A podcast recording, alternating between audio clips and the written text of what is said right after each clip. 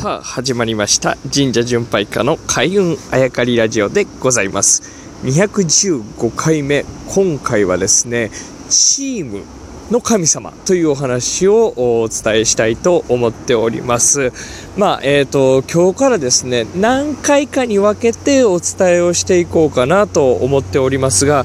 そもそもですね神様とはというところにまで、えー、行ってしまうんですがというよりもですね皆さん神社に行きますと祀られてる神様が書いてあるのはあいくつかあったりとかすると思うんですがもちろん、えー、この開運あやかりラジオもですね、えー、昨日は神の神さんとかねあとは虫を治めた神様とかいろんな神様をご紹介させていただいたんですけれども神様の名前というとどんなものが思い浮かびますでしょうか？例えばお稲荷さんとか稲荷神社に祀られているお稲荷さんとかね。あとは昨今あの急に、えー、ニュースになりましたが春日大社。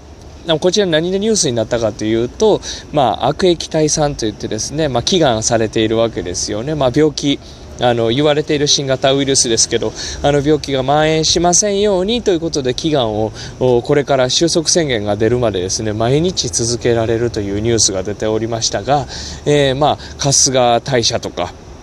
で春日大社に祀られている神様何ですか？あの何という神様ですか？と言われるとですね、まあ、春日の神。まあ、春日大社の神様と答える方たくさんいらっしゃると思います先ほどの話ですけど稲荷神社に祀られている神様といえば、えー、何ですかと聞かれるとですね、えー、皆さんお稲荷さんと答えると思うんですけれどもさてこのお稲荷さんとかですね春日の神様という実態は何なのかというところまでいくとなかなか答えられる方少ないんじゃないかなと思うんですね。それが今日のテーマであるチームの神様というところにつながっていきます。ということはですよ、まあ、春日の神様稲荷の神様というとあの特定の一柱の神様じゃないと